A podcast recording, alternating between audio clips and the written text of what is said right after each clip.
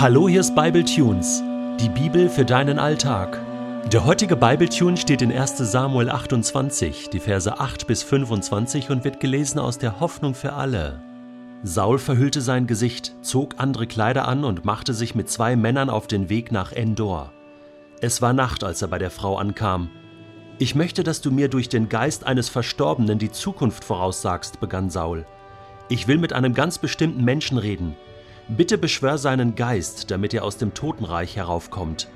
Doch die Frau entgegnete, Du weißt doch, dass König Saul das verboten hat. Hast du vergessen, mit welcher Härte er alle Totenbeschwörer und Wahrsager aus Israel vertrieben hat?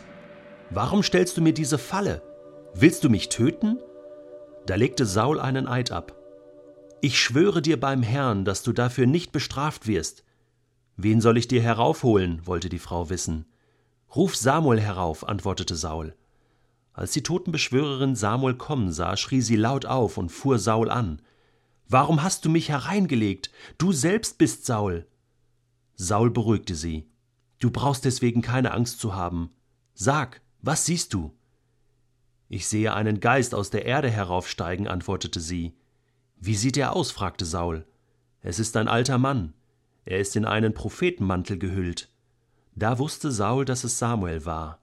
Voller Ehrfurcht verbeugte er sich, bis sein Gesicht die Erde berührte und warf sich dann zu Boden. Warum störst du meine Ruhe und lässt mich wieder heraufkommen? fragte Samuel ihn.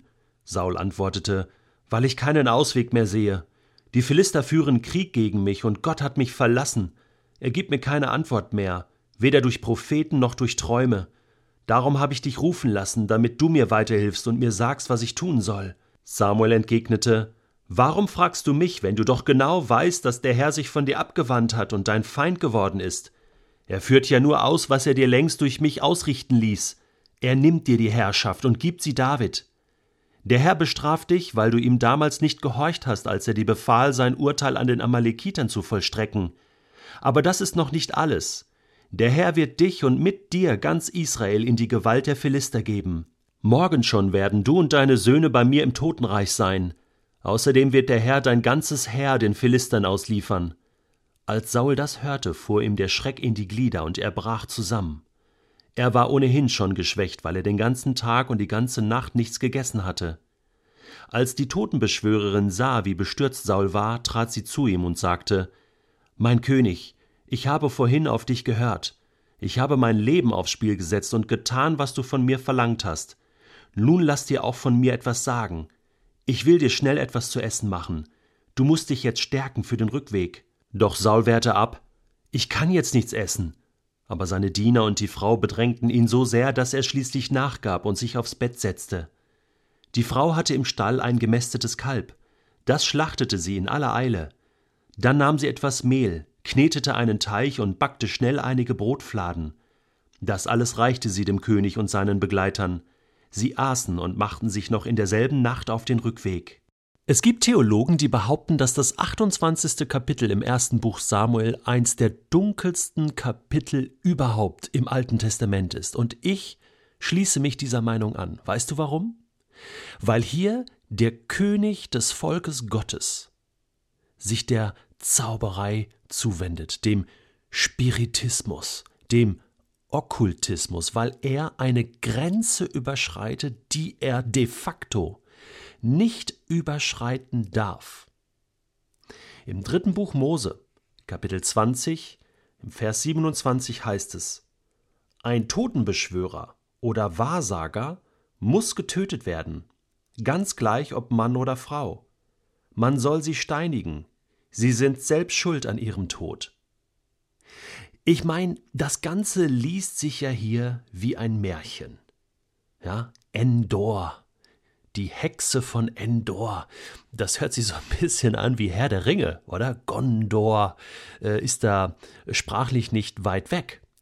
Nur mit dem Unterschied, dass das hier tatsächlich auf dieser Erde passiert ist. Dass hier eine Totenbeschwörung stattfindet mitten in Israel. Dabei hatte Saul als erster König von Israel das verboten, dafür gesorgt, dass das nicht mehr stattfindet, hatte Zauberei und Spiritismus und Okkultismus von der Oberfläche in Israel verschwinden lassen. Und das zu Recht, er hatte aufgeräumt, er hat seinen Job getan, er hat das getan, was Gott wollte, so hat er mal gestartet, da war er ganz radikal, ja, hat es in, in der Wurzel sogar im Keim erstickt. Aber das hatte sich mittlerweile geändert, weil Saul sich geändert hatte, weil er immer weiter weggegangen ist von Gott, nicht mehr gehört hat auf Gott, so wie Samuel es von ihm gefordert hat, so wie Samuel es ihm vorgelebt hatte, der so sehr auf Gott gehört hatte als Prophet. Der war jetzt tot. Und Saul war allein, und David, den kommenden König, hatte er vergrault. Und jetzt hatte er Angst, er war einsam, ein einsamer Mann, und er wendet sich an Gott und ruft und schreit und bittet um Hilfe, aber er bekommt keine Antwort. Und nun macht er etwas, wozu Menschen neigen, die keine Antwort von Gott bekommen. Sie, sie versuchen dann Gott zu zwingen das, das ist ja ein Widerspruch in sich selbst. Also äh, wie, wie kann ein Mensch Gott zu etwas zwingen? Aber es, es ist der Versuch, irgendwie an Gott heranzukommen, irgendwie Gottes Arm zu bewegen, irgendwie den Himmel zu erreichen. Und das ist Zauberei. Das ist an Gott vorbei doch irgendwie zu einer Antwort aus der unsichtbaren Welt zu kommen. Das ist sehr gefährlich und Gott hat das klar verboten, weil er sagt, das ist ein, ein Tabubereich, wo wir als Menschen nicht hingehören. Du musst dir das vorstellen wie eine Einbahnstraße, eine himmlische Einbahnstraße, die funktioniert nur in eine Richtung. Und zwar, dass der Himmel sich meldet. Ja, von da kommen sozusagen die Autos, ja. Gott sendet seine Engel, Gott sendet Zeichen, Gott spricht vom Himmel zu Menschen, er holt auch Leute in den Himmel, ja, Henoch zum Beispiel, Elia im Alten Testament, im Neuen Testament, Paulus war mal im dritten Himmel, Johannes äh, wird in den Himmel geführt, ja, so funktioniert das, so in diese eine Richtung, das ist göttlich, das ist himmlisch, das ist okay, das ist richtig, wenn dir das passiert. Aber andersrum geht's nicht. Wir können nicht einbrechen in den Himmel. Und wenn wir das tun und diese Grenze überschreiten, mutwillig, dann verletzen wir ein wichtiges Gebot. Gott will das nicht und wir verbrennen uns die, die Finger. Es ist ganz gefährlich. Und ich weiß, dass Okkultismus, der Versuch, an Gott vorbei irgendwie Kontakt aufzunehmen mit dem Jenseits, das ist gang und gäbe. Das wird so sogar, sogar in, in den Schulen geübt. Ne? Tische rücken, Gläser rücken. Ja, frag doch mal deinen toten Opa und dann will man Kontakt aufnehmen. Ja, so wie Saul das hier auch versucht.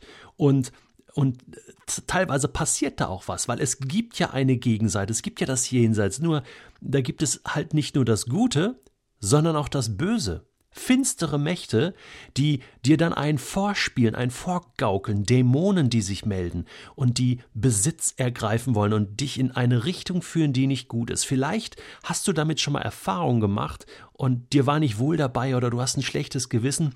Du musst jetzt keine Angst haben, denn ich sag dir eins. Wenn du jetzt damit aufhörst und das bei Gott abgibst, vielleicht auch zu einem Seelsorger damit gehst und sagst, hey, Ende, Sense damit, ich, ich will das nicht mehr, ich will Gott nicht herausfordern, ich will auch nicht magisch irgendwie äh, äh, Kontakt mit Gott aufnehmen oder Gott zwingen, mit mir zu reden, dann ist das möglich. Dann ist das möglich, dass du einen Schlussstrich ziehst und sagst, Einbahnstraße, mache ich nicht mehr. Gott soll sich bei mir melden und wird sich bei mir melden, wenn er etwas von mir will. Für Saul kommt hier jede Hilfe zu spät, denn er obwohl er Gott von Herzen sucht, geht Wege, die absolut nicht gehen und verboten sind. Und Gott hält ihn jetzt hier auf, und zwar endgültig, und demonstriert seine Macht durch die Totenbeschwörerin, die, so bin ich überzeugt, realisiert, dass hier die gute Macht kommt, Einbahnstraße des Himmels. Und Samuel kommt ihr entgegen als der Prophetenchef sozusagen. Und sie merkt, das ist eine göttliche Offenbarung. Und sie erkennt Saul und checkt diese ganze Situation. Und Gott legt alles offen, was da dunkel ist. Und dann wird das Reich von Saul genommen und David gegeben, und Saul soll noch in dieser selben Nacht sterben. Du wirst mit mir hier im Totenreich sein. Das sagt Jesus mal zu einem Verbrecher. Du wirst mit mir im Paradiese sein. Und Saul erlebt das jetzt. Und weißt du, der Himmel ist Realität.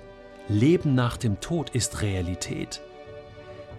Die Dunkelheit, das Finstere ist Realität. Kapitel 28 im ersten Buch Samuel ist eine Realität. Bitte nimm sie wahr